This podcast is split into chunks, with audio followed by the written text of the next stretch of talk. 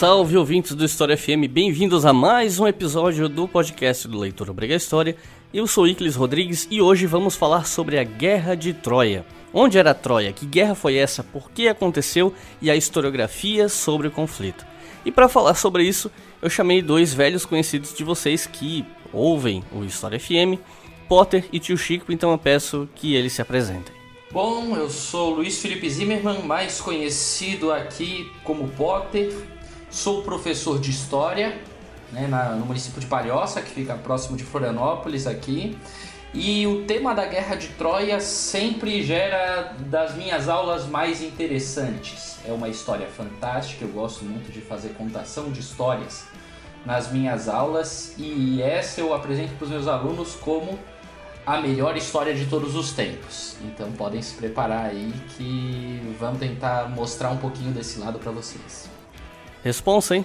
E conosco também. Tio Chico, por favor, se apresenta para o pessoal.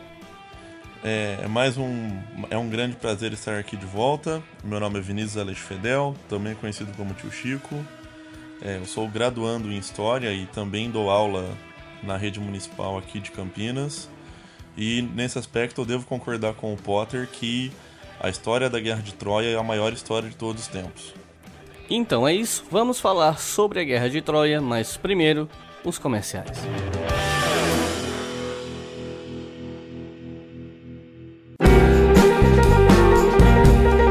E é com muito orgulho que eu venho avisar vocês que o História FM agora tem uma parceria com o portal Café História. Eu tenho certeza que algumas pessoas que ouvem nosso podcast já conhecem, mas para quem não conhece, vale avisar que o Café História é talvez o maior portal de história especializado do Brasil. E por que, que eu enfatizo o especializado?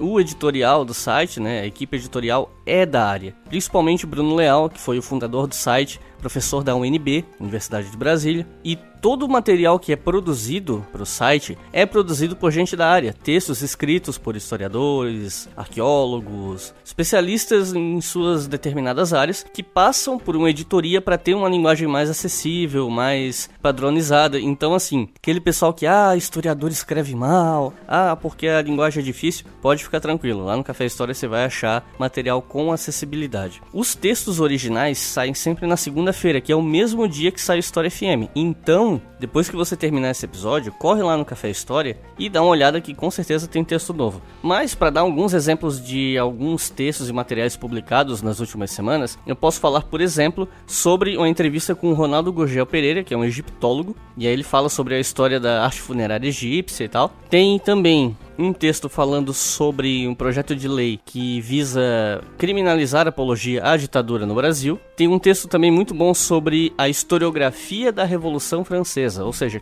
quais foram as principais obras que sedimentaram o caminho para o entendimento desse evento e até contribuíram para construir algumas concepções sobre esse evento. Então, assim, tem outros artigos, tem anos de publicação ali, e com certeza, se você quiser se aprofundar, ficar lendo texto por texto, você vai ter material para semanas de leitura e aprendizado. Então, corre lá e acessa caféhistoria.com.br.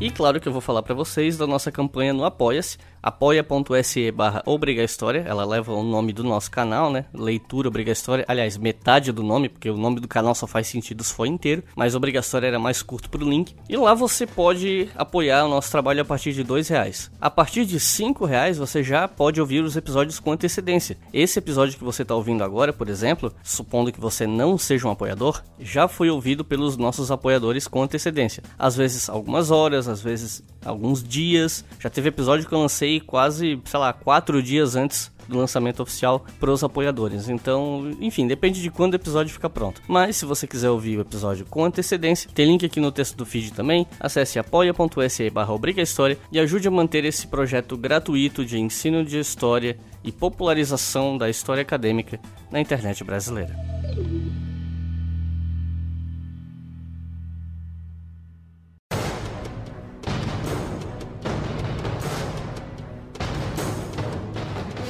Para falar sobre Guerra de Troia, partindo do pressuposto que parte do público só ouviu falar assim muito superficialmente desse nome e tal, acho que a gente pode começar respondendo uma pergunta mais básica que é: Troia, o que é isso? Onde fica? Por muito tempo se achou que essa cidade de Troia, da onde surgiria, teria surgido a guerra e todas essas lendas, seria uma mera invenção de Homero ou das tradições orais nas quais Homero se baseou para construir sua história. Porém, né, para os gregos era um local real, era um lugar que de fato existiu e todos os acontecimentos tinham de fato né, parte no seu passado.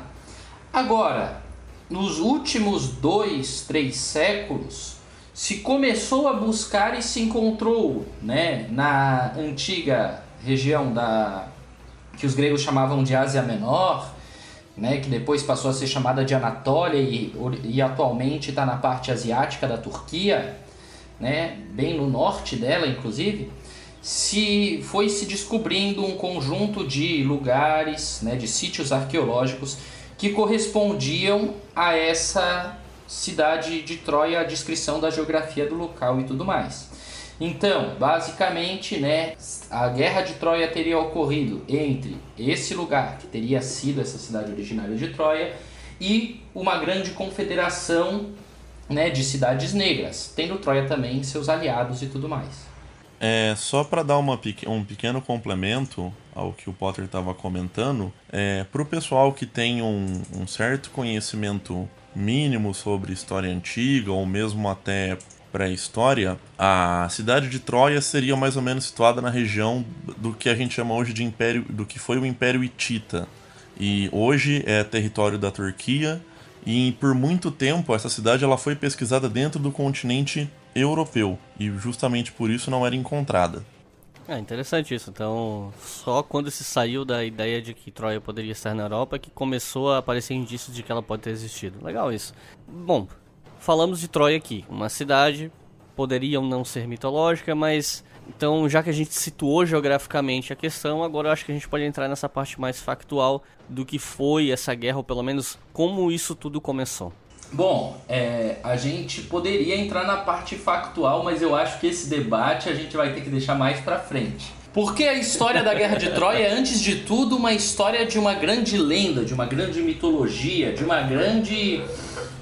Né, de uma De grande, grande origem, fabulação. Digo, desculpa? É uma grande origem, né? Sim, é uma grande origem, né? Que se, É, é, na verdade, para me corrigir, na verdade, quando eu quis dizer factual, eu quis dizer entrar nessa parte mais. Se a gente tomar a lenda como fato, entende? No sentido de Sim, que. sim. A, a parte mais narrativa mesmo, menos, menos conceitual e mais Sim, sobre é- acontecimentos. É exatamente para onde eu estava pensando em me encaminhar aqui. Só vou avisar para os ouvintes que essa história é um épico, né? É, é a origem do que a gente considera como um épico.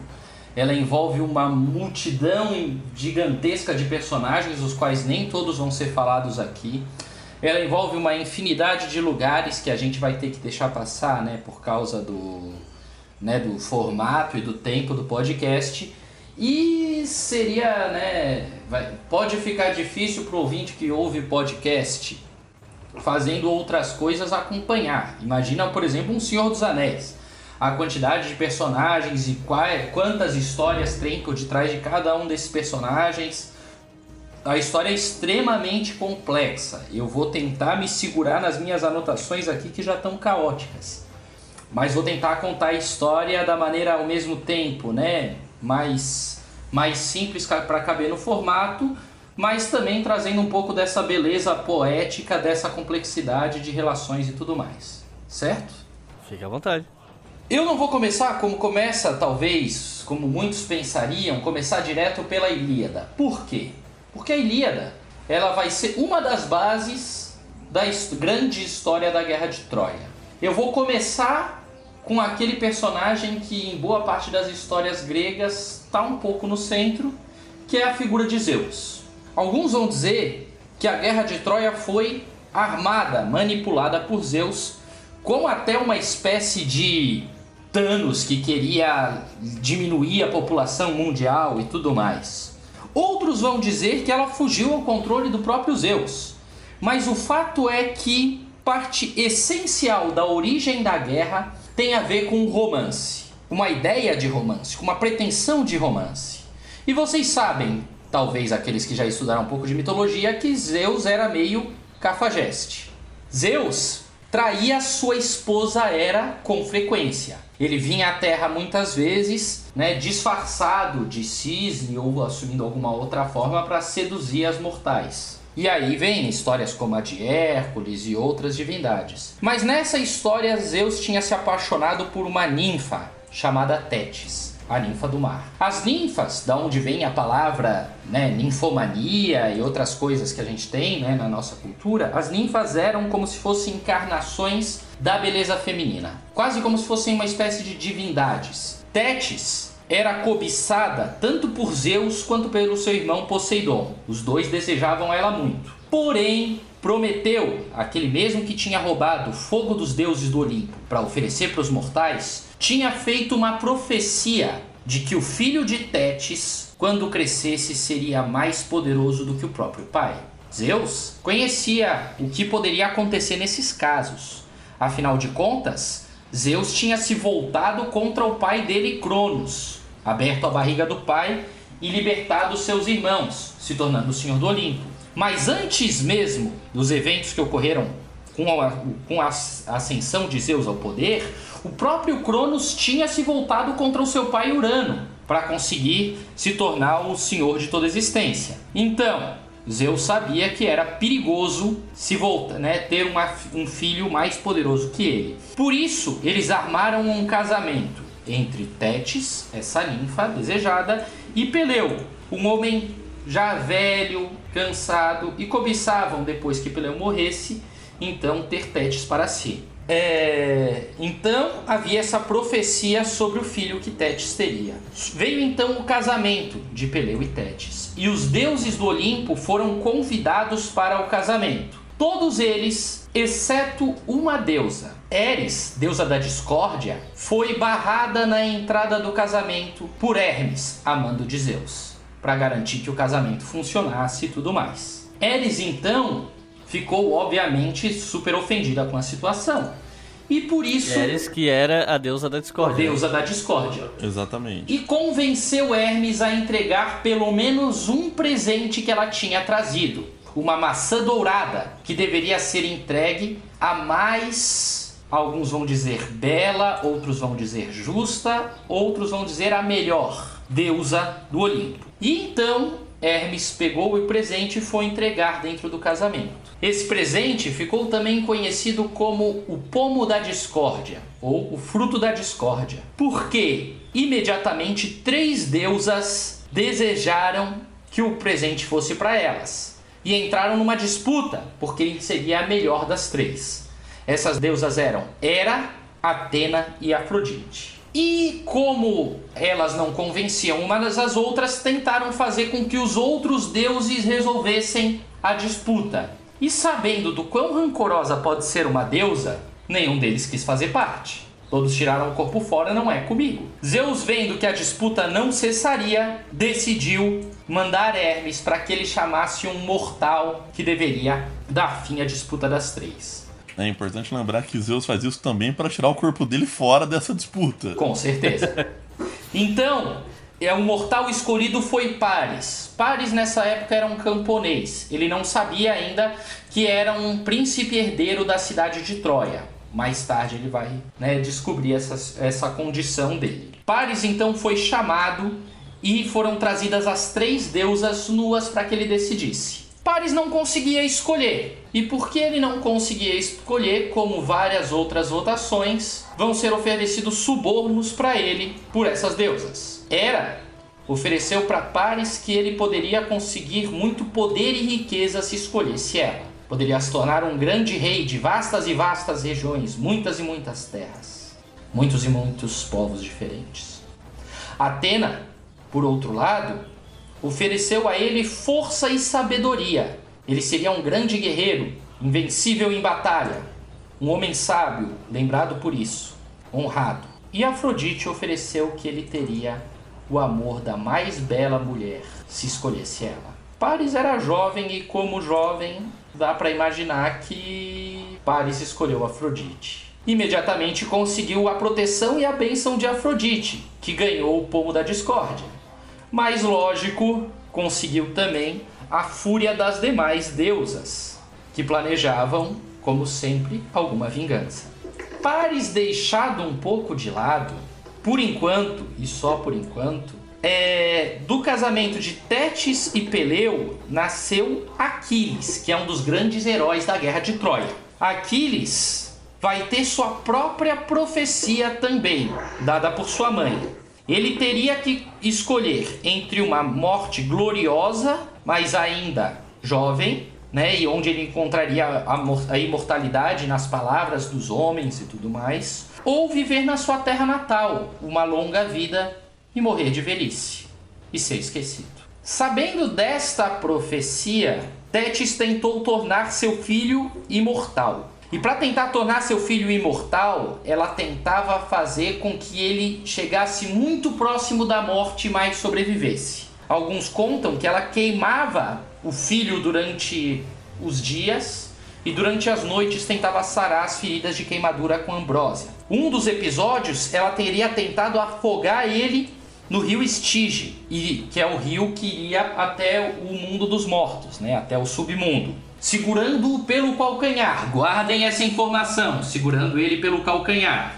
E aí depois teria tirado o filho. O fato é que Aquiles cresceu extremamente forte, robusto, resistente, invencível praticamente em batalha e conseguiu uma armadura que foi feita pelo próprio deus da forja, o deus Hefesto que protegia ainda mais o corpo desse grande herói. Aquiles comandava uma tropa que era chamada dos Mirmidões, que era a tropa mais formidável de toda a Grécia. E tinha um parceiro dele, que a relação não dá para saber exatamente qual era a natureza, tem muitas discussões a respeito, mas que era Pátroclo. Uns dizem que era seu primo, seu irmão, ou até alguns vão dizer que era seu amante. Mas calma que a gente já está falando de guerreiros e tudo mais e a gente ainda não chegou na guerra.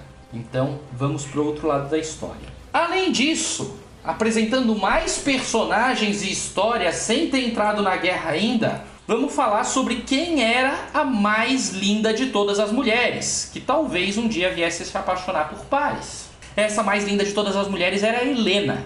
Helena era filha, pelo menos criada, né, pelo seu pai Tindareu e a esposa dele, Lena. Tindareu era um rei de Esparta. Porém, conta-se que ela seria filha do próprio Zeus que tinha se feito cisne para né, deitar-se com Leda. E ela teria dado luz a dois casais de gêmeos, sendo dois dos gêmeos, né, uh, sendo deixados um como filho de Zeus e outro como filho de Tíndaro, né, tanto das gêmeas mulheres quanto dos gêmeos homens.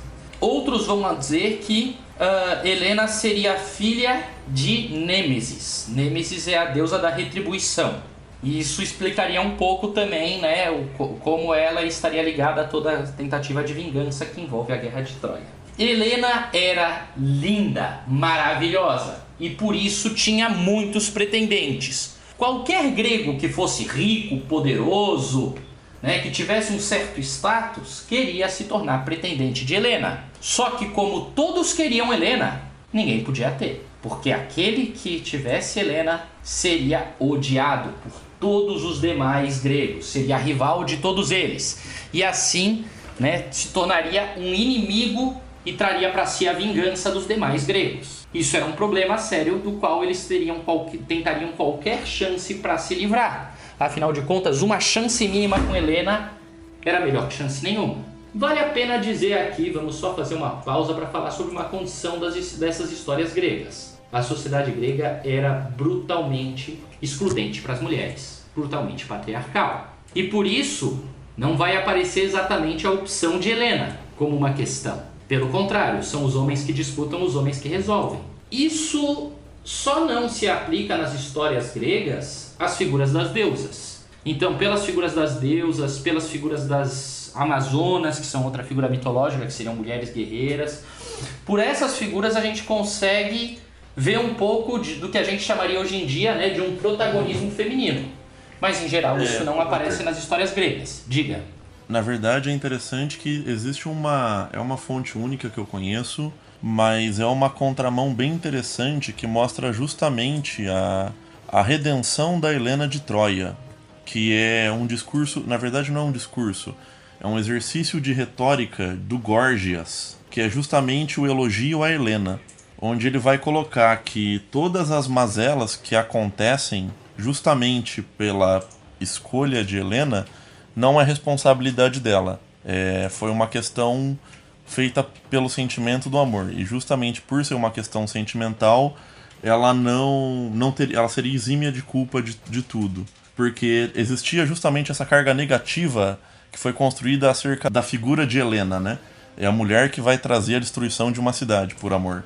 Bom, é, vale a pena dizer que não é a única cultura, né? Não é a única mitologia que traz né, uma culpa feminina como base da sua história, né? Tá aí Adão Exatamente. e Eva para lembrar a gente do quanto, né, numa sociedade repressora para as mulheres, até a culpa originária daquela sociedade tem que ser jogada para as mulheres. Bom, estamos aí três homens falando disso. Contradições do mundo.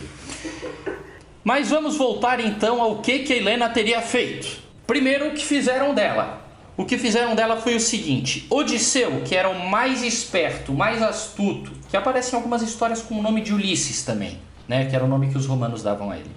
Odisseu teria criado um plano onde todos os gregos pretendentes de Helena deveriam fazer um juramento de proteger aquele que fosse escolhido para casar com ela. E assim, todos teriam alguma breve chance, deixada à sorte, mas teriam alguma chance.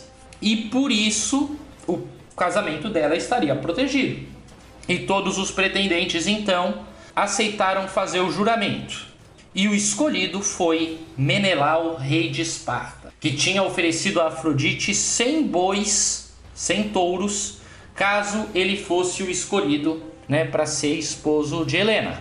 Ah, o pai dela, né, Tindareu, era rei de Esparta também, então tinha uma questão política. Esparta não tinha só um rei, tá? A diarquia de Esparta é uma longa história que não vai ficar para esse episódio, infelizmente. Enfim, Alguns contam que Menelau se esqueceu do, da promessa que tinha feita a Afrodite. E por isso, por causa desse esquecimento, também teria sua culpa aí no, no, des, né, no desvendar das coisas. Menelau então fez uma grande festa para o casamento, né, se pre preparou, chamou os pretendentes e tudo mais, e acabou tendo que se ausentar de sua casa pra, por alguns dias depois do casamento, depois da decisão. Paris era, lembremos, um príncipe de Troia. No meio desse caminho ele já tinha descoberto que era príncipe e tinha ido numa missão diplomática até Esparta. Dessa missão ele voltou, mas com Helena. Helena fugiu, né, deixando uma serva em seu lugar, fugiu disfarçada, escondida junto com os navios troianos quando essa missão diplomática se afastou.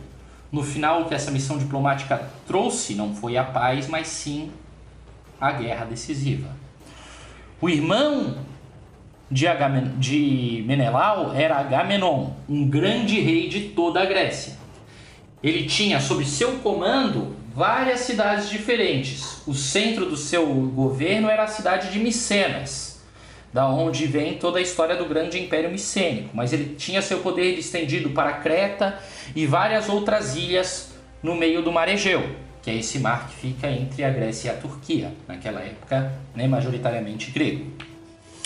Ah, Agamenon então cham teria chamado após uma tentativa que Odisseu junto com Menelau fizeram de negociar com os troianos a devolução de Helena é, Menelau teria, é, Agamenon teria chamado todos aqueles que tinham feito juramento a Menelau para servir sob o comando dele na guerra de Troia, na guerra contra a Troia para recuperar Helena. Esse teria sido o episódio inicial que começou a guerra. Tem aí a vontade dos deuses, tem aí a vontade dos homens, tem aí uma história de amor, e olha que a nossa história nem foi tão longe ainda. Mal e mal começou.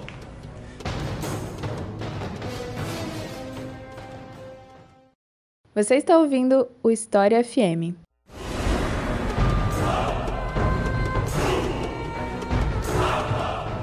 Bom, Helena foge com Paris. Mas assim, a gente estava conversando sobre Afrodite ter influenciado para que ela se apaixonasse por Paris, não ser uma coisa orgânica, digamos assim. Como isso acontece? Por que, que Helena foge com Paris? Por que, que ela se apaixona?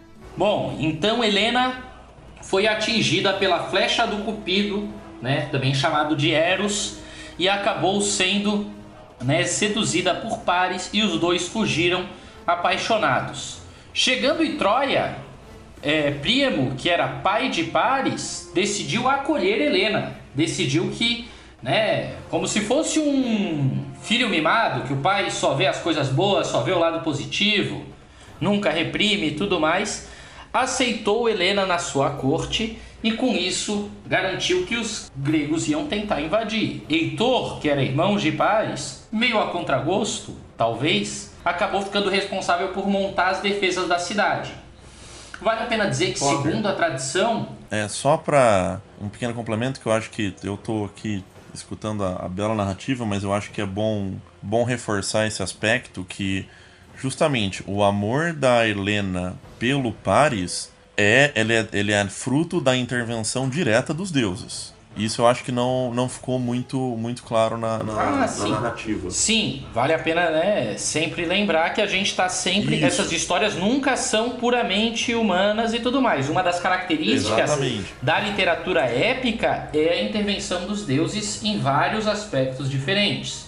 Né? No amor. E, especialmente nessa. Especialmente nessa. História, nessa. A gente vai ter ação direta de diversas divindades em diversos momentos cruciais da trama. Então a gente tem assim duas coisas ao mesmo tempo, né? A gente poderia dizer, nossa, é, a guerra vai começar por um motivo tão besta quanto né, um par de chifre no Menelau, mas ao mesmo tempo que tem essa história, tem também o outro lado de que os deuses estavam de alguma maneira provocando essa guerra.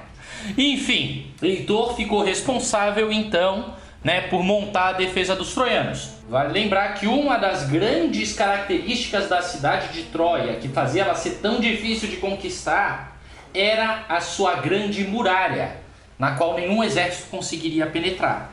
Então isso dava uma certa soberba até para os troianos, que achavam, não, podemos até perder as praias, podemos até perder parte do, do território que a gente controla, mas dentro das muralhas de Troia eles não vão entrar. E os troianos tinham também seus aliados também tinham quem chamar para auxiliar na hora da guerra. E muitas vezes vão ser chamados para essa guerra. Bom, Agamenon então chamou todos os gregos que tinham feito as pretensões junto com os seus exércitos, porque muitos deles eram reis, eram nobres.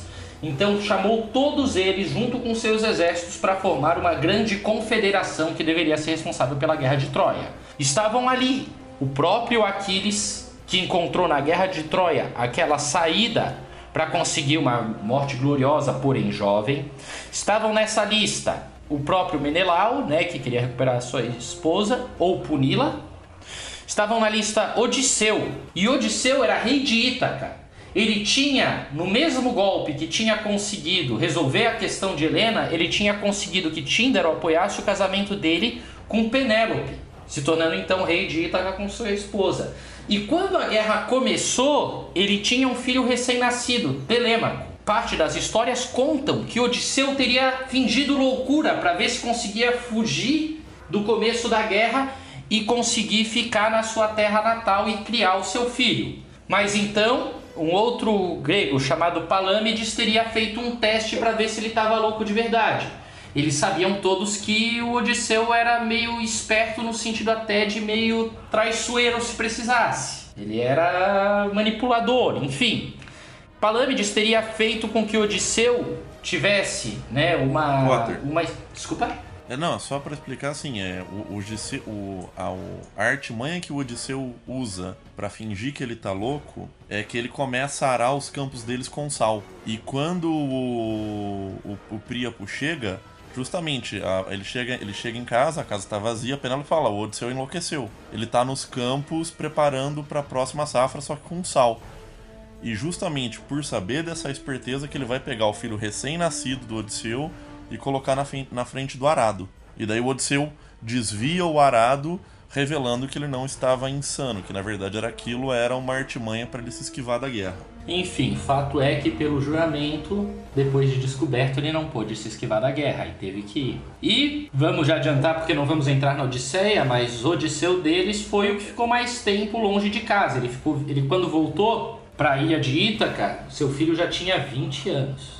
Então, né, de fato foi um custo muito grande para ele. Haviam outros na lista né, dos vários gregos, como Ajax, que vai ser um outro dos grandes heróis dessa guerra, Diomedes, mas a gente fala deles mais ao decorrer da história. A questão é que os números que aparecem agora são impressionantes. Conta-se que foram mais de mil navios gregos Há uma conta até exata que diz que seriam 1.200 e tantos, e desses. 1182 navios. Perfeito! E desses navios, os com menos homens teriam cerca de 50 e os maiores teriam cerca de 140 né, marujos. Então isso daria para a Guerra de Troia um número próximo de 100 mil gregos invadindo as praias de Troia. 100 mil aqueus, que é essa confederação, né, esse conjunto de povos que estavam sob comando uh, de Agamenon. Um número que é simplesmente impressionante demais para né, o que a gente pensa de uma guerra antiga. Mas enfim, ainda estamos no tempo da lenda. A questão é, esses navios chegaram à praia e conseguiram logo conquistar a praia que estava sob comando dos troianos. Porém, depois de terem conquistado a praia, os aqueus não conseguiram mais avançar e conseguir suas vitórias na guerra. O que acontece é que haviam profecias a serem atendidas, haviam sacrifícios a serem feitos. E isso é uma parte central de muitos aspectos da narrativa da Guerra de Troia. O sacrifício que foi pedido aos deuses para que eles conseguissem desembarcar na praia, vencer os combates, vencer a guerra, não foi menos do que a própria filha do Agamenon, Efigênia. Filha dele, né, com olha, Clitemnestra, os nomes alguns são muito complicados, que era, por sua vez, irmã de Helena, filha de Tindareu também, né? Agamenon era irmão de Menelau e Helena era irmã de Clitemnestra. Então, o que acabou acontecendo é que a filha de Agamenon, ele sacrificou em honra aos deuses para conseguir vencer os combates da guerra. E aí a guerra começou a se voltar um pouco em favor dos gregos, mas são muitos embates diferentes, muitos combates diferentes e muitos vai e vens. Os dois principais comandantes a serviço de Agamenon eram Ajax e Aquiles grandes guerreiros. Tem inclusive dois personagens com o nome de Ajax, e eu vou estar falando do Ajax, o herói, o grande, não do Ajax que é chamado também de o pequeno, né, nos, nas narrativas. E Aquiles teria conseguido né, invadir um templo do deus Apolo e trazido um butim de guerra que envolvia também escravos. A escravidão está presente em vários episódios da Guerra de Troia, desde esse, dessas batalhas iniciais até episódios mais avançados. Entre essas estavam duas sacerdotisas de Apolo, Criseis e Briseis. Criseis, que era filha do sumo sacerdote de Apolo.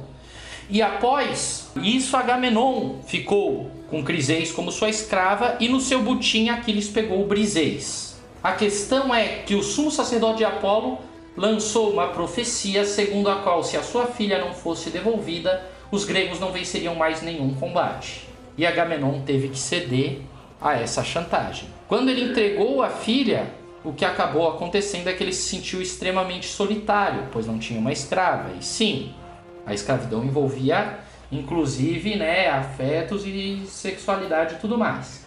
E aí ele tomou a escrava de Aquiles, Briseis, como sua, o que foi visto pelo Aquiles como uma grande desonra para ele. E é aí que a gente vai entrar no episódio onde entra a Ilíada e tudo mais, que é o episódio da fúria do Aquiles, inicialmente contra Agamenon, mas é uma fúria que só cresce ao longo né, desses últimos dias da guerra. Essa profecia não é somente uma profecia. Apolo intervém diretamente dentro do campo de batalha para fazer os aqueus perderem, né? Sim, isso acontece em mais de um episódio da guerra, é. né, onde deuses como Afrodite, vou... Apolo, entre Atena, entre outros, podem intervir tanto né, de maneira meramente uh, dando conselhos, estando por detrás de inspirar ou de trapacear alguns guerreiros, ou eles podem intervir diretamente no campo de combate. Um dos episódios interessantes é quando Diomedes, abençoado, protegido por Atena, enfrenta e fere em campo de combate os deuses. Então, né, os deuses vão aparecer no campo de combate, vão lutar com os homens e vão em alguns episódios inclusive ser feridos por esses mesmo mortais como Diomedes, mas em outros episódios vão ter que enfrentar a fúria de Aquiles, né, e essas questões. E é, acho que é importante aqui a gente ressaltar é, justamente a importância central do Aquiles, né? Dessa figura que por muito tempo ele vai ser o, o modelo ideal do herói, mesmo tendo essa grande falha que é a sua fúria incontrolável, né? Aquiles é descrito na, na, na obra de Homero como o mais belo, o mais forte, mas ao mesmo tempo com uma fúria incontrolável. E dentro do campo de batalha, isso se, se mostrava com ele ceifando vidas às dezenas. É muito figurativo a maneira como Homero descreve como Aquiles vai passando a espada e ele vai literalmente ceifando as vidas. Os corpos dos troianos vão literalmente tombando as dezenas sem vida na frente dele, né? Então, é que eu ia entrar exatamente na hora que Atena controla a fúria de Aquiles. A questão é, o impulso inicial de Aquiles era fazer o que com Agamenon? Você pode imaginar, ele seria capaz de passar por todos os exércitos gregos para arrancar e despedaçar Agamenon, rasgar ele no meio. Porém, Atena intervém e segura a mão do Aquiles, segura a fúria dele. Mas lógico, Aquiles também não podia deixar barato. Foi uma desonra tremenda, além do fato de que, né, algumas histórias vão dizer que ele gostava mesmo da Briseis, de que ela já não era mais uma escrava, era como se fosse uma esposa dele. Enfim, o que acaba acontecendo é que Aquiles diz: "Ah, é, então tá, Agamenon. Pois se você não devolver a Briseis intocada para mim, eu não luto mais na tua guerra. E Agamenon, como maduro que era, ele disse: Pois se tu não lutar na minha guerra, tu não vai ter Briseis de volta. E eles ficaram nesse impasse de quem era, onde no fim o que estava em jogo era quem mandava em quem. Agamenon também, como rei, não podia aceitar uma chantagem ou uma ameaça de um guerreiro. E mais, o próprio Aquiles não só se recusou a ir para combate, mas orou para Atena intervir em favor dos troianos enquanto ele não estivesse combatendo. Eu ia comentar que é justamente interessante ver a discussão que você vai ter entre essas duas figuras do conceito de justiça nesse mundo aqueu, onde o principal argumento do Aquiles é justamente que você não pode retirar o butim de um rei, especialmente de um rei guerreiro como ele, e a resposta que o Agamenon vai dar é que ele pode porque ele é rei de reis ele se coloca acima e você vai ter todo um debate sobre como se como se forma e como seria a maneira ideal de justiça e forma de poder. O fato é que os gregos começam mesmo a perder combate após combate, começam a perder território à medida que o Aquiles não entra em combate. E essa situação vai continuando, e outros gregos, outros reis como Ajax, Odisseu, Diomedes tentam ir até Aquiles e convencer ele a voltar para a guerra. Tentam fazer ofertas e tudo mais, chegam a oferecer Briseis de volta, mas Aquiles, achando que estava desonrado, queria receber a resposta do próprio Agamenon com um pedido de desculpas. Coisa que Agamenon, se achando rei entre reis, exatamente como disse o tio Chico, não estava nem um pouco disposto a fazer. Por isso, os mermidões já estavam de saco cheio porque achavam que nunca mais iam combater. E Pátroclo, que era o queridinho de Aquiles ficava enchendo o saco do Aquiles. Vamos pra guerra, vamos pra guerra, vamos pra guerra. E o Aquiles, no momento de até deboche, diz pro Patroclo: Pois bem, Patroclo, se quer estando indo pra guerra, faz o seguinte: pega a minha armadura. Lembrando, a armadura tinha sido feita pelo próprio deus Hefesto. Pega a minha armadura, veste ela e por que, que tu não guia os mermidões pro combate? E combate como se fosse eu então. Fato é que isso que foi dito em tom de deboche pelo Aquiles foi exatamente o que Patroclo fez. E Patroclo foi para o campo de combate e lá no campo de combate teve de enfrentar os gregos, teve de enfrentar os troianos Porém, ele vestido da armadura de Aquiles, achavam todos que era o próprio Aquiles que estava ali combatendo. E por isso o moral do exército foi se levantando. E eles começaram a achar que podiam vencer. E com isso foram fazendo os troianos recuarem, recuarem. Até que Heitor, que estava mesmo sabendo né, que talvez Aquiles fosse um guerreiro invencível, decidiu combater Aquiles no meio da guerra. E esse combate saiu em vantagem para Heitor, que acabou ferindo de morte o guerreiro que usava armadura. Mas o guerreiro ficou revelado para todos, não era o próprio Aquiles, e sim Patroclo vestido da armadura de Aquiles. Quando Aquiles ficou sabendo, esse foi um outro grande episódio de fúria dele. Ou seja, a morte de Patroclo fez ele ficar tomado né, da ira para tirar para ele o sangue de Heitor. Então, imediatamente ele planeja né, ir até Troia e matar o guerreiro Heitor. E quando ele chega no combate, ele começa a ceifar assim, centenas de vidas de troianos. E os troianos são forçados a recuar para dentro das muralhas da cidade. E apenas Heitor, que, tava, que tinha sido trapaceado pela deusa Atena, fica do lado de fora da muralha.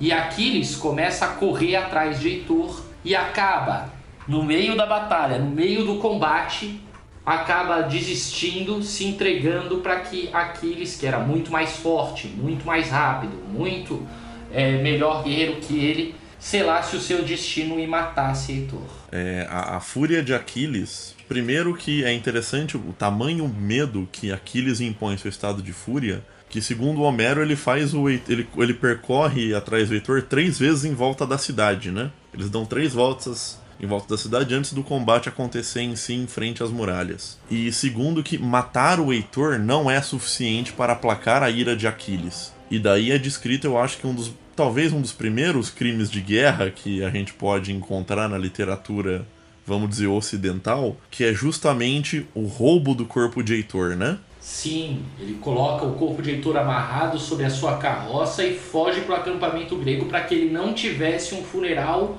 né, correto, digno de um herói e tal que ele receberia nas muralhas de Troia. De Troia. Pelo contrário, né? a ideia do Aquiles era profanar o corpo do Heitor mesmo. Era que a vingança seguisse Heitor no seu pós-vida. Afinal, os gregos acreditavam né, que tinha um conjunto de tradições que envolviam muito para a alma encontrar o seu caminho de paz e tudo mais, era preciso fazer um conjunto de rituais fúnebres e, e, e etc. E os troianos tinham seus próprios rituais fúnebres. Aí o rei Príamo teria ido até o acampamento grego, protegido por Hermes, né, abençoado por Hermes, e teria conseguido encontrar Aquiles enquanto ele se, né, enquanto o Príamo se disfarçava como se fosse um mendigo, um andarilho, teria conseguido encontrar Aquiles e convencido ele a devolver pelo menos o corpo para que ele tivesse um funeral decente. Então, no final das contas, Aquiles teria se arrependido e né, não do seu crime, mas pelo menos dessa parte. Aliás, não da morte de Heitor, mas pelo menos dessa parte. E devolveu né, uh, Heitor para o seu pai levar ele até a cidade fazer o funeral. Esses episódios, eles ainda não se encaminham para o final da guerra. Né? E a intervenção dos deuses continuava. O próprio Paris né, teria, num acesso de grandeza, decidido enfrentar Menelau no combate e a luta dos dois pela mão de Helena poderia resolver a guerra. A questão é que Paris não tinha a menor chance no combate contra Menelau, tomou uma surra gigantesca e só foi salvo porque Afrodite entrou no meio do combate, protegeu ele e levou ele embora. Então, salvo por Afrodite, salvo pelo seu amor, Paris continuou com Helena e a guerra continuou. Então, é, o que foi visto pelos gregos, que era visto pelos gregos como uma coisa extremamente desonrosa, né? Mais uma vez, a, o amor foi aquilo que atrapalhou a guerra de chegar a uma solução final. A questão é que toda a grande história tem que uma hora se encaminhar para o seu fim. E o próximo ponto aqui é encaminhar, né, como esse como essa guerra começou a ter algum desfecho. E o primeiro momento onde a guerra vai criando um certo desfecho não estava nada favorável para os gregos. Num dos episódios, Ajax, que era o grande guerreiro dos gregos, apenas ficando atrás de Aquiles, entrou num grande acesso de loucura, já que a guerra nunca terminava. Isso, os episódios da loucura de Aquiles que a gente contou, isso aí já estava nos 10 anos que a guerra se estendia e se estendia e se estendia, sem encontrar um fim. 10 anos de combates, de falta de recursos, onde houve inclusive motins entre os soldados que não aguentavam mais estar nessa guerra, muitas vezes sem receber né, os pagamentos devidos pela campanha militar prolongada. E Ajax, num desses episódios, acaba entrando numa crise de loucura e louco começa a atacar os próprios soldados gregos, matando vários e vários e vários deles. Essa loucura, depois eles conseguem fazer com que Ajax voltasse a si e com vergonha por aquilo que tinha feito, o guerreiro Ajax decide se matar, enfiando a própria espada no seu peito. Outro episódio que ocorre na guerra é que Odisseu Lembrem, ele tinha sido testado por Palamedes que tinha descobrido que na verdade Odisseu não estava louco e por isso foi trazido forçadamente para a guerra.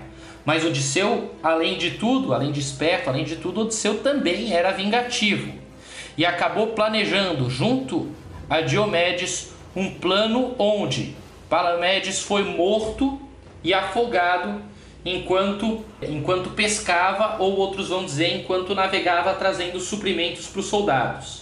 Então, muitas vezes os gregos acabavam se voltando contra eles próprios e não conseguiam nunca vencer a guerra de Troia. Porém, o guerreiro Aquiles também teve seu próprio fim. E eu quero convidar, já que é um dos pontos de honra da história, quero convidar o tio Chico a contar essa parte do fim do Aquiles. É interessante essa essa parte do, do fim de Aquiles, apesar que eu acho que você que devia contar para não interromper a narrativa, né? Talvez a gente possa fazer um, um bate-bola. Aquiles, mais uma vez, lidera as tropas dos aqueus ao, ao combate, né? E chegando nas portas da muralha, mais uma vez jogando seus exércitos contra mais uma onda de ataque, inspirado justamente por Apolo, faz com que Paris acerte uma flecha justamente naquele ponto fraco que não foi banhado pelo rio Styx. Justamente o calcanhar de Aquiles é atingido por uma flecha, e isso faz com que toda a velocidade, toda a força, toda a coragem de Aquiles comece a se esvair a partir desse ferimento. Bom, alguns contam que a flecha na verdade estava envenenada e por isso foi capaz de ferir um guerreiro tão poderoso. O fato é que a intervenção divina sobre a intervenção de Apolo sobre Paris fez com que Aquiles encontrasse ali o seu fim. E a gente tem uma série infindável de ditados populares que vêm dessa história. Talvez o público seja muito jovem, não tenha ouvido parte desses ditados, mas de que não é possível agradar gregos e troianos, afinal de contas, uma guerra de 10 anos fez com que tudo que um gostasse o outro odiava, tudo que o outro odiava um gostava. Se um grego chegasse pro outro e dizia: "Ah, cara, os troianos gostam do deus Apolo. Pois é, então eu odeio o deus Apolo. Era assim. E especialmente as próprias divergências internas entre os aqueus e os troianos, né? Em, em, nenhum momento dessa, dessa guerra são campos hegemônicos. Você vão ter, você vão, vão, ter, vão ter os conflitos a todo momento interno dessas duas forças que a todo momento querem ou continuar ou tentar acabar com essa guerra justamente infindável de 10 anos, né?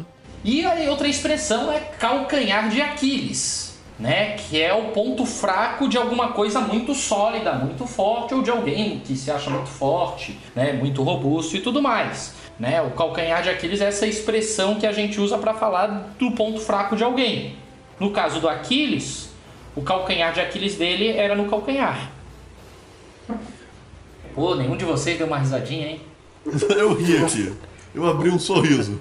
Pô, é a minha piada favorita da vida, cara. Eu dou aula sobre isso aí só pra contar essa piada.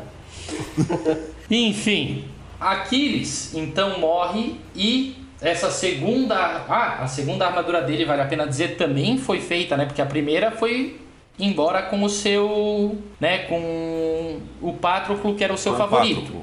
E essa segunda, e ele teve então uma segunda armadura também feita pelo, rei, pelo deus Hefesto, que acaba sendo dividida entre Diomedes e Odisseu. Outros personagens também aparecem nessa história. Um deles é Filoctetes. Filoctetes era, para quem lembra dessas histórias, Filoctetes tinha sido, se não me engano, o sidekick do Hércules, não era? Ele foi um. Ele, em algumas histórias ele é sim. Era um- uma espécie do Robin do Hércules, né? Era o Isso. principal pupilo dele. E Filoctetes teria vindo com o arco né, de Hércules para o meio do combate. Na verdade, eu estou falando Hércules aqui porque é o que o pessoal mais conhece, mas os gregos chamam ele de Heracles. Hércules é porque ele teve mais notoriedade nas histórias romanas do que nas histórias gregas, por isso a gente lembra o nome Hércules, né? E com o próprio arco de Heracles teria então matado Paris antes ainda da guerra chegar a um fim. O fato é que pequenas vantagens podiam ser conseguidas de um lado ou do outro, mas enquanto os muros da cidade protegessem Troia, a guerra continuava. Enquanto um grego apenas continuasse sob comando de Agamenon, a guerra continuava. Ele não ia liberar os soldados. Então, mesmo com a morte de Aquiles, com a loucura de Ajax e posterior morte dele, com a morte de Paris, a guerra continuava. Helena teve nos troianos um novo esposo, né, já que os troianos não queriam deixar ela sair também. E a guerra só começou a se encaminhar finalmente por uma ideia que podia terminar ela, quando Odisseu, depois de 10 anos de guerra, inspirado, fez um plano de que os troianos só iam abrir as suas. Só seria possível aos gregos penetrar nas muralhas de Troia se os próprios troianos abrissem as muralhas e deixassem eles entrar. Só para lembrar novamente, quem inspira Odisseu é Atena, né? Mais uma vez colocando justamente o papel das deidades nos momentos cruciais desse conflito. Sim, é, e Atena, a gente pode pensar nela, muitas vezes ela parece como uma espécie de encarnação de Minerva, deusa da sabedoria, mas Atena é um meio termo, ela tem a ver sim com sabedoria, né, com conhecimento, mas ela tem a ver também com ser uma deusa guerreira.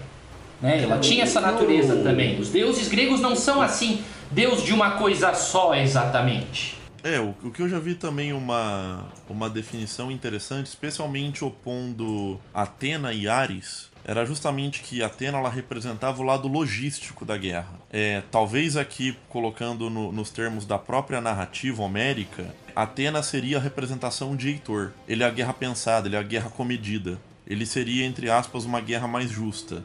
Enquanto que o Ares é o, é o descontrole da guerra. Ele seria Aquiles, né? É aquela raiva incontrolável de dizimar e dizimar os inimigos É, apesar de que os deuses. Bom, os deuses tinham partido, né? Metade estava de um lado, metade estava do outro. E na verdade, Atena estava do lado dos gregos e Sim, Ares não, estava do lado uma- dos troianos. Mas sim, não, mas eu entendo a analogia, é uma boa analogia. É, na verdade a coisa é toda mais confusa, né? Por exemplo, Apolo era o deus do sol, mas Apolo era também o deus dos oráculos. Sim, É, mas então, é que tem toda a, a essa- história por trás, né? Sim, sim. Mas toda essa Porque coisa pode mudar né? de uma história para outra um pouco. Esses papéis podem né, ser trocados com o tempo, com o narrador, com o próprio favoritismo regional do lugar. Né? Atena era mais adorada na cidade de Atenas, logicamente, do que em todo o resto da Grécia. A questão é, o plano do Odisseu era vamos fingir que nós fomos embora. Vamos esconder os navios e aqueles dos soldados que já morreram nós vamos desmontar e construiremos um grande cavalo de madeira que será oferecido como presente para os troianos, para homenagem aos deuses, especialmente em homenagem à deusa Atena que nos guiou. Dentro desse cavalo, ele será oco e nós colocaremos os mais bravos guerreiros de toda a Grécia, que uma vez levados como presente para dentro das muralhas de Troia, vão sair durante a noite, atacar os troianos, abrir os portões e nosso exército, que estará lá fora escondido, vai entrar e a gente vai dizimar a cidade. Esse era o plano de Ulisses. A questão é, faltava combinar com os troianos. E quando o presente foi deixado na praia, nem todos os troianos receberam ele sem desconfiança. Alguns disseram para jogar o cavalo das- da- do meio dos rochedos para que fosse destruído, outros disseram para deixar na praia, outros disseram para afundar ele. E haviam Alguns para queimar. e haviam dois entre todos os habitantes de Troia que sabiam exatamente do que se tratava aquele cavalo. Eram Cassandra e Lacum. Cassandra era um caso interessante, ela tinha uma bênção ou maldição dada pelo deus Apolo. A bênção dela é que ela era capaz do, de vidência, ela era capaz de prever o futuro, de saber né, por detrás das intenções do que estava de fato acontecendo. Só que a maldição que ela tinha era ninguém ia acreditar nela. Então, pelo resto da vida, ela estava amaldiçoada a saber das coisas, tentar falar para as outras pessoas e não ser acreditada. E Lacum poderia ter sido acreditado, mas quando na praia ele começa a gritar para os troianos que era tudo uma artimanha, que os gregos estavam dentro do cavalo, que a serpente de Poseidon aparece e traga ele para dentro do oceano. E aí os troianos perderam toda a chance de saber o que ia acontecer. E por isso acabaram aceitando o cavalo e levando ele para dentro da cidade. E festejaram, imagina, 10 anos de guerra, até as sentinelas saíram das suas, dos seus postos e foram festejar e depois dormir descansar aliviados. E no meio da noite serena, Surprise, motherfucker! Os gregos saem, abrem seus portões e começa um massacre generalizado na cidade de Troia. Praticamente dos troianos, apenas Enéas, entre os nobres né, e tudo mais, sobreviveu e fugiu. Todos os outros personagens dignos de nome na história, que ainda não tinham sido mortos durante a guerra, morreram e pereceram ali. Dos gregos, Menelau acabou encontrando Helena mas, porém, todavia, vendo a beleza dela novamente, apaixonado que estava por ela, em vez de decidir castigá-la ali, matar ela, punir ela, ele decide, que ele, que ele disse que ia fazer, ele decide aceitar ela de volta e levar ela até Esparta novamente para ser sua rainha. E assim termina a história de Menelau e de Helena. Odisseu fica eufórico com a sua vitória né? Ele fica se achando o máximo. Os deuses, os homens tentaram vencer a guerra, tentaram de tudo, e fui eu, Odisseu, com a minha astúcia que consegui a vitória para os gregos. E da sua arrogância acabou sendo amaldiçoado por Poseidon, que decidiu que ele nunca mais veria a sua ilha Ítaca. No final, daí vem a história da Odisseia, que nós não vamos falar nesse, nesse episódio, porque daí já tem muitas outras histórias para além dessas. Agamenon conseguiu a sua vitória, e voltou para sua ilha natal. Porém, lembra que ele tinha sacrificado sua filha Efigênia lá atrás para conseguir desembarcar em Troia, conseguir sucesso na guerra e tudo mais? Pois é, a esposa de Agamenon não ficou nada feliz com isso. E, apoiada por outros pretendentes ao trono de Micenas, decidiu matar ele, né, furtivamente com uma facada nas costas depois que ele voltou para sua cidade natal. E nunca mais outro rei de reis foi empossado pela cidade de Micenas. Então foi o início da decadência do Império Micênico. Os deuses continuaram ali. E Enéas é tido como aquele que teria saído dali, ido para a Itália e fundado a pequena vila de Alba Longa que mais tarde se tornou uma grande cidade e estaria na origem mítica do próprio Império Romano. Então, mesmo os romanos se consideravam descendentes dos gregos.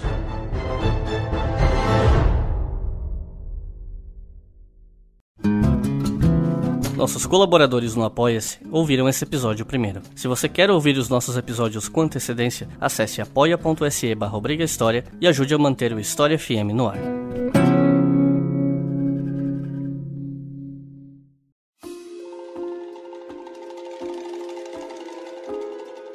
Bom, passamos pela Guerra de Troia. Aliás, passamos entre aspas porque eu não falei nada, né?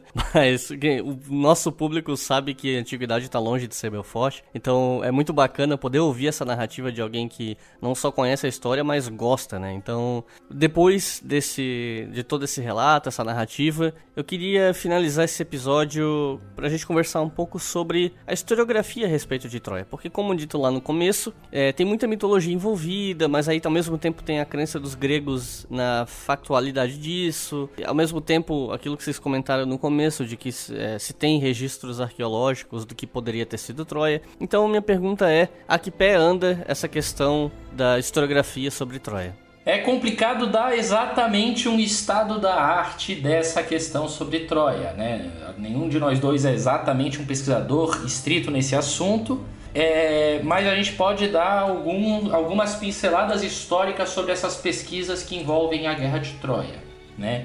Em primeiro lugar, eu diria, né, a gente tem aí além do próprio Homero, que é o mais consagrado, né, que escreveu a Ilíada e a Odisseia, sendo a Ilíada conta apenas o período final da Guerra de Troia e a Odisseia conta a volta de, Ulisses, de Odisseu né, até Ítaca, a gente tem outro conjunto de poemas que a gente tem fragmentos que fazem parte do ciclo épico, né, que estariam dentro dessa obra, Uh, mas a gente tem outros narradores que criaram outras histórias dentro desse universo, né? Tem aí Sófocles, Eurípides, Vigílio, né? Poetas. É. De, de, é... Eu ia até comentar que a gente consegue perceber essa tradição da historicidade da Guerra de Troia nesse mundo antigo até bem antes. Então, só para dar um, algum, algumas pinceladas assim, o próprio Heródoto ele vai colocar que a, a Guerra de Troia se situa temporalmente, calculando hoje, no que seria mais ou menos entre 1250 a.C. O Tucídides, que vai escrever um pouco depois, ele é um cara um pouco mais cético, mas ainda assim ele não duvida da Guerra de Troia, ele duvida da dimensão que é colocada, por exemplo, ele acha muito irreal esse número de 1182 navios que partiriam da, da Acádia, mas ainda assim ele estipula uma data de, da invasão de Troia como 60 anos após a destruição de Troia teria acontecido 60 anos após a invasão dos Boécios nos entornos de Tebas. E a gente tem diversas cronologias dentro do mundo grego, né? E uma das principais dessas cronologias é justamente uma chamada é, o Mármore de Paros, que é feita em 264 a.C onde ela começa a listar todos os reis atenienses. Então começa em 1582 a.C. e ela coloca o cerco de Troia entre 1218 a 1207 a.C. Então eu acho que isso já dá um indício justamente de que essa, essa discussão sobre a existência ou não da guerra de Troia, é, a existência ou não de Homero é uma questão moderna para a historiografia. Isso é algo que você vai ter uma ressonância depois no renascentismo, no século XV, no século XVI, vão ter diversas pessoas que vão procurar Troia justamente no primeiro momento dentro da Europa, por ter essa tradição justamente de ser uma obra fundadora do chamado, e aqui eu estou colocando aspas, Ocidente, né? Até que daí acho que a gente pode fazer um salto temporal e justamente chegar no, no nosso alemão, né? Eu acho que ainda não, acho que vale a pena só fazer mais umas observações antes de chegar aí, que é, bom, então, né, os gregos tinham essa convicção, né, da, de que a Guerra de Troia era um, era um episódio real da sua história, e vale a pena dizer, né, essa obra antes que a gente chegue né, na parte de arqueologia e tal, a própria obra do Homero, né, vale a pena situar que o Homero, ele é né, o primeiro grande poeta né, da Guerra de Troia. Muitos dizem que ele era um homem cego, né, mas um poeta que popularizou essa história e tudo mais. E acredita-se, né, ainda modernamente, que a história foi uma junção né, de elementos que podem ser próprios do Homero com vários elementos que remeteriam a uma tradição anterior, ou até mesmo documentos desaparecidos. Por exemplo, o, o trecho do livro onde ele cita os vários navios, quais viriam de que lugar, quantos soldados tinham,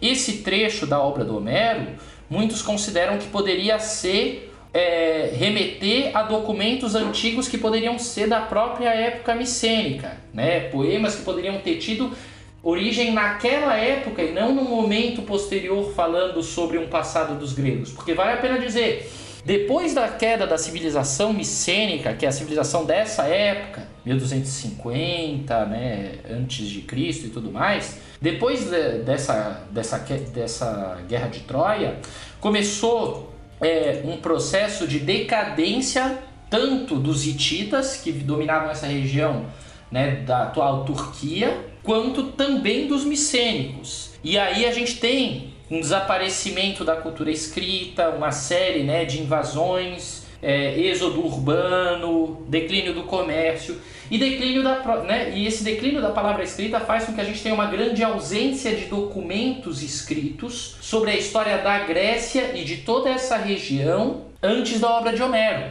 A obra de Homero meio que refunda a escrita na Grécia. Também a é, partir de uma nova escrita com o alfabeto grego e tudo mais. Né? É, então que- é, é muito é muito nebuloso fazer essa pesquisa porque a gente entra num campo onde a história oral se apresenta.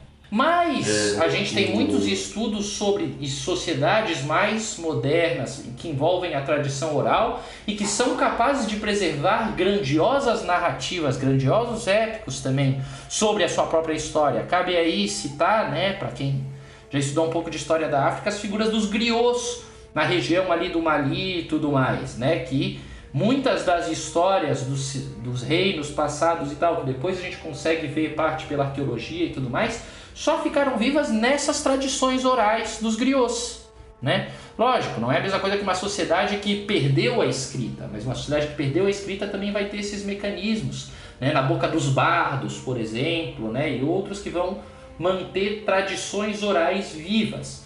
E estamos falando até agora de tradições orais, não significa que a guerra de fato ocorreu ou ocorreu daquele jeito ou tudo mais. Significa que havia esse conjunto de tradições, esse ambiente cultural onde os poemas de Homero surgem e do qual eles se utilizam, né?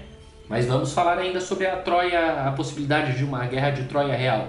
Sim, o que eu ia comentar é que justamente esse, esse, essa tradição oral, ela influencia tanto a pesquisa material, né? Que justamente os avanços arqueológicos em, relacionados ao estudo de Troia, especialmente da sociedade da civilização micênica, eles só dão um grande salto a partir do momento que o que os estudiosos conseguem é, decifrar o linear B, né? Que era uma das escritas cuneiformes que sobrou desse período e ainda assim são poucos registros, mas que isso ajudou já muito a tirar um pouco dessa dessa névoa de desconhecido nessa sociedade, justamente que ficaram poucos registros materiais e não se conseguia ler a, a, linguagem deixada por esses povos, né? É, vale a pena citar um pouco sobre a natureza das fontes antigas, né? Quando a gente está falando sobre, né, é, a, e vamos falar agora, né, um pouco sobre a reconstrução desse passado, a gente tem que falar que a natureza da documentação é muito esparsa, muito espalhada, muito difícil de ter acesso.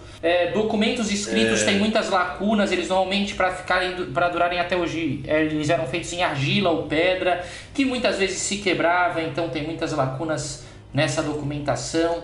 É, se tenta juntar outra- documentação do Egito com a da região dos Hititas, com da região mesopo- da Mesopotâmia, dos próprios aqueus ali, né, da própria civilização micênica para conseguir alguma consistência, se tenta comparar nomes como eram ditos, poderiam ser ditos em diferentes línguas diferentes dialetos para serem escritos de maneiras diferentes. E muitas, muita documentação pode ter, né? A gente está falando de material que está sujeito às intempéries, a desmoronamentos, a enchentes. Que quando, Ah, quando sobrou é né? porque foi ente- ficou enterrado em algum lugar depois de ter sofrido muitas intempéries.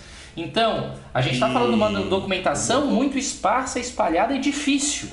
E outra coisa que eu ia comentar que é muito importante, eu acho que é um dos, um dos principais filtros a se pensar sobre fontes da, da antiguidade, é que nenhuma dessas fontes foi pensada para ser deixada para a posteridade, né? É, a, a produção delas, o, o- exatamente, é, a produção delas, sobre o que elas falam, sobre quem escreve, para quem escreve, é, isso em nenhum momento foi pensado para, ah, daqui a dois mil anos um historiador, um arqueólogo vai encontrar isso e vai analisar. Isso também é uma coisa muito importante para a gente sempre pensar quando a gente vai se deparar com uma fonte tão antiga, né? Conforme a gente conversou em off, tem duas dimensões principais sobre os estudos sobre Troia, que é a parte historiográfica e a parte arqueológica. Vocês querem começar por qual? É, aproveitando o embalo da narrativa, eu acho muito interessante a gente se debruçar um pouco sobre a parte historiográfica dessa obra, especialmente quando a gente vai pensar a repercussão dela. A gente já citou aqui alguns pontos no programa sobre a importância dessa obra dentro do mundo grego. Entretanto, é, ela, essa obra ela vai influenciar muito, muito além do mundo grego. É, você consegue perceber um esforço de diversas civilizações em sempre tentar resgatar como origem a Guerra de Troia.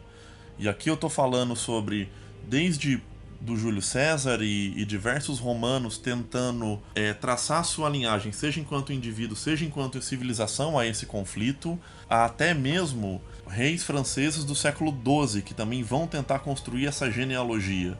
Então a importância da Guerra de Troia ela é central para a historiografia. A Guerra de Troia, ela tá como se fosse um, uma grande história e um grande episódio do passado que seria mais glorioso, mais numeroso, mais vasto, mais extenso do que o presente. Né? Isso que aparece um pouco também na obra de autores como Tolkien e tal, é uma característica de parte dessa literatura épica, né? A ideia de que havia um passado glorioso, em vez de pensar na sociedade, na civilização, né, na história como progresso, um dos elementos aí é pensar como uma espécie de decadência, onde você é mais glorioso se você provar uma antiguidade maior. Isso se alinha à lógica né, das monarquias, das grandes monarquias, das famílias reais, da origem dos povos, né, de pensar que o grande momento né, de toda a história seria esse passado, por exemplo, na Guerra de Troia. E tem a ver também né, com a ideia de que aquela ideia de que os antigos eram gigantes, né? Quando a gente entrar na parte da arqueologia também a gente é, pode falar isso, que é possível que parte desse, dessas ruínas que tiveram que ser redescobertas no século XIX, no século XX, essas ruínas na época de Homero ainda estavam de pé. E muitas vezes ruínas são coisas extremamente eloquentes para a imaginação do povo, né?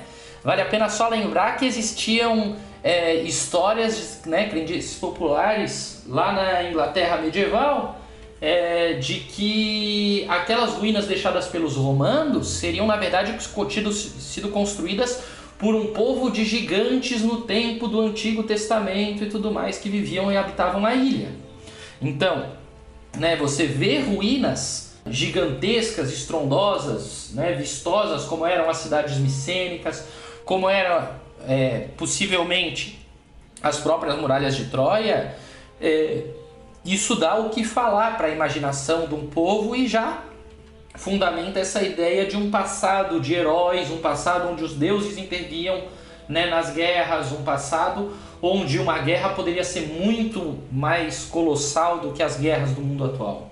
Um outro autor que dentro do mundo grego e que também vai reforçar em partes a narrativa da guerra de Troia é o próprio Exildo, né?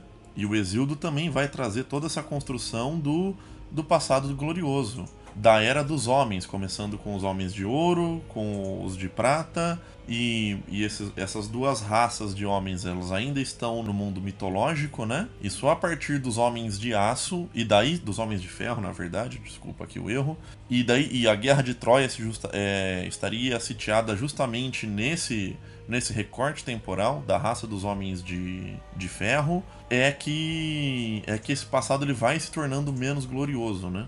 É, vale a pena citar, pegando uma outra analogia, mas é bom deixar elas próximas para a galera não confundir.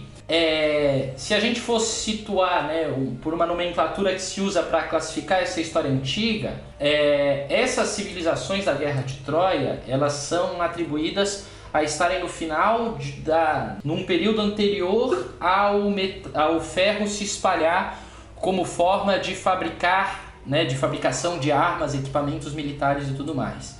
Esse conhecimento da forja chega mais ou menos nessa época e ele tem a ver com a decadência de um conjunto de grandes impérios que eram baseados no bronze, um material muito mais caro, né, que dava uma e muito mais pesado, muito mais desajeitado, que dava uma natureza para as guerras, onde as guerras eram vencidas por soldados que pertenciam a uma elite que conseguia adquirir, fazer a manutenção e tudo mais desses equipamentos, né? O bronze é uma liga é, muito muito rara, muito cara.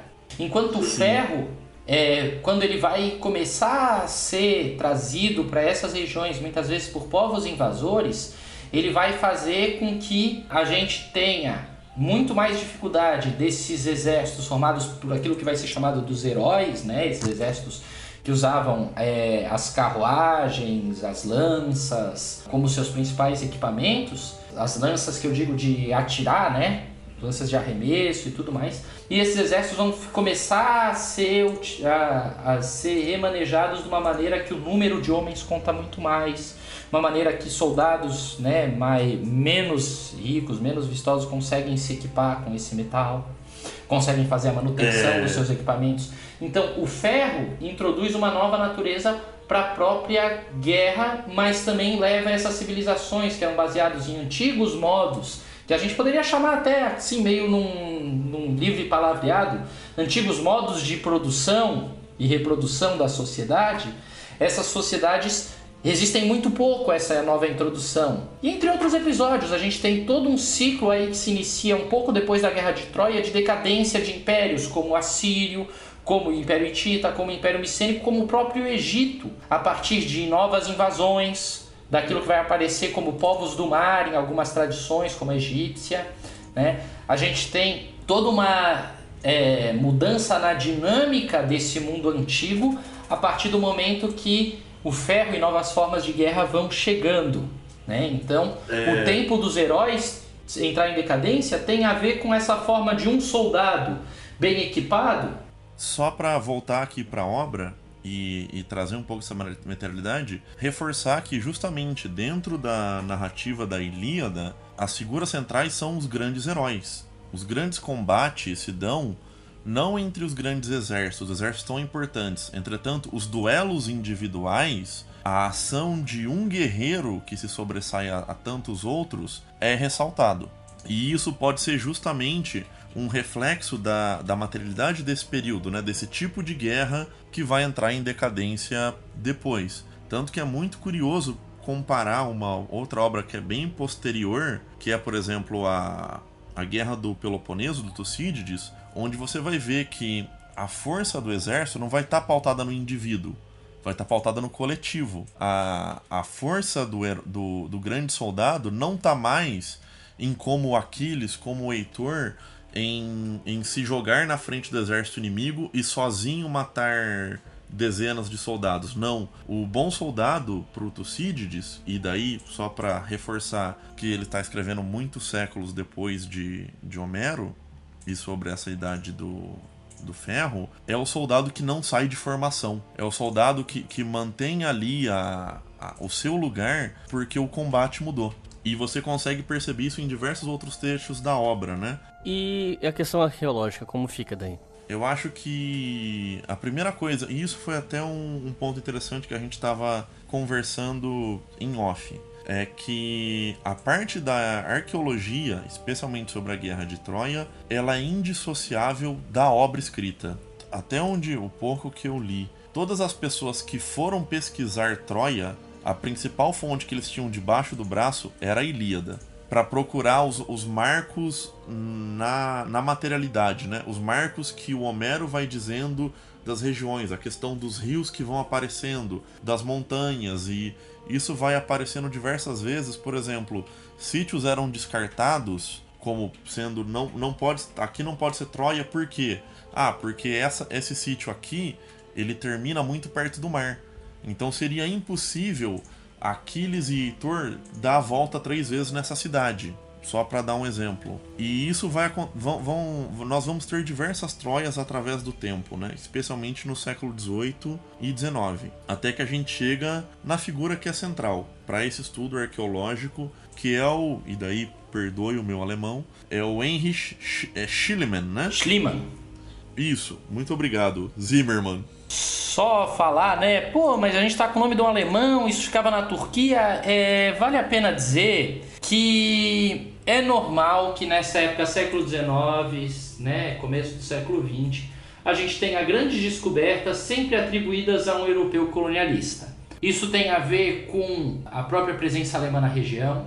Isso tem a ver né, com o fato de que a Grécia tinha se tornado independente do Império Otomano muito recentemente. Havia essa mentalidade colonialista europeia, né, de que libertar a Grécia era trazer de volta, né, era como se fosse uma vai trazer de volta toda essa empolgação com essa história antiga, né? Com essa e aí começa essa narrativa que aparece muitas vezes nessa ideia de guerra de Troia, nessa ideia de Grécia contra outros povos, que é uma ideia de Ocidente contra Oriente, civilização contra barbárie. Mas é muito possível que o Schliemann, né, ele se apropriou de coisas que já estavam na cultura popular daqueles povos colonizados que viviam lá. Mesmo que né, uh, o Império Otomano não fosse exatamente uma colônia, mas era tratado por esses europeus muitas vezes como se fosse. Então, a tradição oral dos povos locais pode ter influenciado também essa descoberta dele, né? A partir, lógico, também, né, da, da análise que ele faz e tal, mas quando ele chega nesse local e avista toda essa região, né, a gente vale a pena dizer, o próprio Alexandre o Grande é atribuído ter feito oferendas aos heróis da Guerra de Troia. Então, né, é possível que houvesse uma tradição onde esses povos diziam onde era Troia, mas aí o Schlickman ouviu e foi lá, né? Então vale a pena dizer isso porque sempre parece que tem um europeu muito esperto descobrindo as coisas. E nem sempre é assim, às vezes ele está se apropriando de um conhecimento local, né? Com certeza, e é importante dizer, por mais que essa descoberta é atribuída ao Heinrich, que eu vou usar o primeiro nome dele que é mais fácil para mim, é, ele não está sozinho, né? Tem toda uma equipe junto com ele, tem toda uma série de guias locais justamente ajudando ele a, a fazer a sondagem do local e até que finalmente você tenha a, a descoberta do sítio por ele, né? Que era um sítio que ele já era relativamente conhecido. Entretanto, o local em si que ele propõe, que seriam justamente as, as muralhas de Troia, ficavam um pouco mais afastados desse sítio que era originalmente estudado. A questão é, né, ele pega então as descrições que são descrições naturais, né, que isso é outra natureza dos épicos, né, as descrições da paisagem também onde ocorre toda, né, todo o combate, toda a disputa é, ele pega essas descrições, ele marca um ponto, né, que parece ser o ponto correto para escavar e começa uma grande escavação levando várias peças que ele vai encontrando para a Europa. Vale a pena dizer, é, tem um papel ambíguo aí, porque a escavação arqueológica é uma obra de destruição. Muito daquilo que você escava né, pode ser destruído no caminho. E o que que esses europeus dessa época priorizavam? Afrescos de ouro, peças escritas, muitas coisas hoje em dia, hoje em dia são importantes e estariam perdidas, como pedaços de pedra que poderiam ter sido utilizados para a fabricação de ferramentas. E quando você começa uma escavação, você destrói o contexto onde as coisas estavam. E essa escavação do Schlickmann, né, foi feita nessa época e foi extremamente voraz sobre o sítio que ele tinha. Então, é, ao mesmo tempo que a gente pode falar sobre uma, né, um conjunto de descobertas que ele fez, ele também fez uma grande destruição desse território. Né, uma grande destruição desse, de conhecimento possível, de informação. Tanto ele quanto os vários outros europeus que depois foram lá fazer novas escavações. É, quando você vai escavar um, um sítio arqueológico, é, você, escra você escava por camadas, né? Uhum.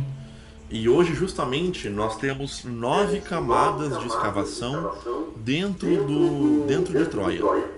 E justamente o, o Schliemann, ele, quando ele foi fazer a escavação dele original, ele, ele ignorou várias dessas camadas. Ele causou um dano material muito grande. Para o Schliemann, o que, que ele queria achar? Ele queria achar né, a camada mais profunda, né, a camada mais e porque ele achava que essa seria a de Troia, influenciado também pela obra, por essa ideia de um passado glorioso. E ele teria achado inclusive um uma cabeça de ouro que eu achei que fosse de fato a, não só atribuída a Agamenon, mas eu quando eu estava pesquisando para esse episódio que eu vi aquela ah, esse aqui é o, a máscara de Agamenon, né, e tal, interessante. Mas não, não tem nada a ver. Aquela máscara é de uh, mais de meio século antes da suposta guerra de Troia. Essa região, porque ela fica como um entreposto comercial entre o mar Egeu e essa região do Império Hitita. Essa região teve várias cidades diferentes edificadas umas sobre as outras, umas sobre as ruínas das outras. Então, esse, essa região extremamente né, vistosa, rica, essa ruína que ele achou, na verdade não correspondia temporalmente pelo, pela maneira como ela cresceu e depois como foi destruída e tal, a uma possível Troia que batesse com, a, com aquilo que se acreditava. Hoje em dia, né, ele teria tentado pegar a camada 1 ou 2, né, chamadas Troia 1 ou 2, que seriam as mais profundas. Hoje em dia se atribui a uma Troia que pode corresponder, comparando com outras documentações, com outros episódios e com toda aquela datação que vem desde a antiguidade que a gente falou, se estabelece que provavelmente as Troias 6 e 7 seriam as Troias né, da história. Uh, a Troia 6 teria sido destruída provavelmente por um terremoto, mas não se pode saber, né? Por causa da natureza da, da documentação, né? Por causa da natureza das fontes, não dá para saber se o terremoto poderia ter ocorrido depois de uma guerra ou qualquer coisa assim. A Troia 7 foi destruída por uma guerra, né? Foi destruída por um incêndio, na verdade, mas não corresponde nem em tamanho nem em grandiosidade aquilo que esperaria um fanático da guerra de Troia e tudo mais. Né? Então está entre essas duas camadas que são muito próximas temporalmente, cerca de talvez até 50 anos entre uma e a outra. Então teria havido sim uma cidade real nesse lugar que corresponde à narrativa. É provável que os gregos tenham entrado em contato com as ruínas dessa cidade, né? E existe um debate em aberto, né, se a guerra ocorreu e como foi essa guerra, porque a documentação é extremamente esparsa né? extremamente complicada, como eu falei. E não é normalmente assim que a gente faz um trabalho sério de história, né? Pega uma história cheia de mitologia e tudo mais e vai lá para ver se encontra ela. Porque se você faz isso, você faz que nem o Schlickman, você destrói tudo aquilo que não é o que você estava procurando. Né? Então é uma pesquisa histórica bem particular esse tipo de pesquisa.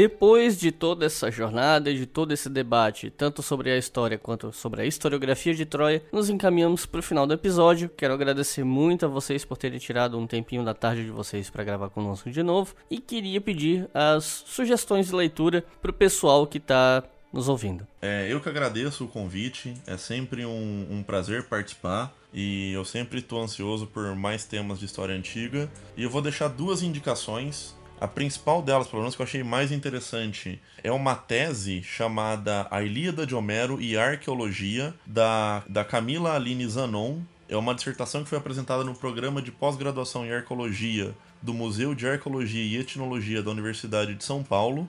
E é fácil de encontrar ela disponível na internet.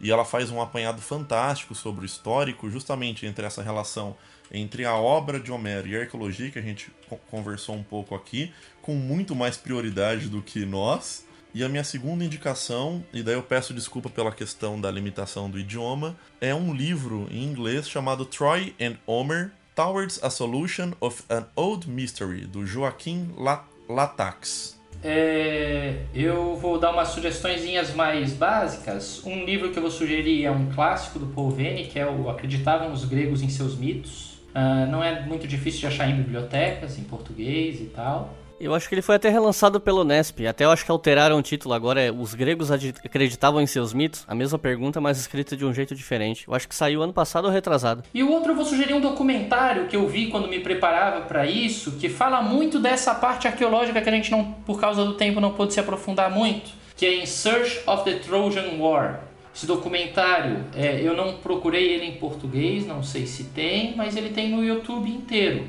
em seis partes. Né? Então, um documentário britânico de 85. Então, se não dá para pegar o estado da arte de hoje, dá para pegar até 85 pelo menos. É um documentário muito bem feito, assim, o tipo de trabalho que um historiador olha para o documentário e diz: putz, isso aqui é bom, isso aqui me informa. Né? Então, é um documentário bem interessante para quem tem interesse em história antiga, em arqueologia antiga e tudo mais. Explica um pouco também da natureza, então, até introdutório, porque explica da natureza do trabalho arqueológico também. Eu quero agradecer enormemente participar desse programa, sempre gosto muito. Uh, fiquei nervoso, até falei com vocês essa semana, fiquei nervoso pela natureza do tema, história difícil de contar, muito cheia de detalhes. É, mas quem gostar do tema, de como a gente abordou, tem outros lugares para procurar. Tem outros lugares para procurar história. E também, acabamos não falando né, sobre a filmes e tal. Tem até uma série que está no Netflix que é sobre a Guerra de Troia. Então dá para ver a Guerra de Troia de várias maneiras diferentes, porque é uma história sempre fantástica, né? Em qualquer representação que se faz, se pode fazer uma grande história fantástica. Menos naquele filme Troia, que eles tentam dar uma imagem como se fosse o dia D e tentam trazer a coisa lá como um pouco nessa lógica Ocidente, Oriente e tal. Eu não gosto daquele filme, mas no resto, Aquele todas as representações que eu já... Aquele Eles- com o Brad Pitt, esse mesmo. Tirando Exatamente. aquele filme, eu gosto de todos os Que filmes eles sobre a tiram também. Que eles também tiram completamente a aparição dos deuses na guerra, né? Isso é um absurdo. Sim, sim. Mas a série eu não terminei de ver, então eu vou indicar assim meio de susto. Mas eu vi um episódio e eu achei ótima, tô recomendando. Então é isso, pessoal. Muito obrigado por terem ouvido até aqui e até a próxima.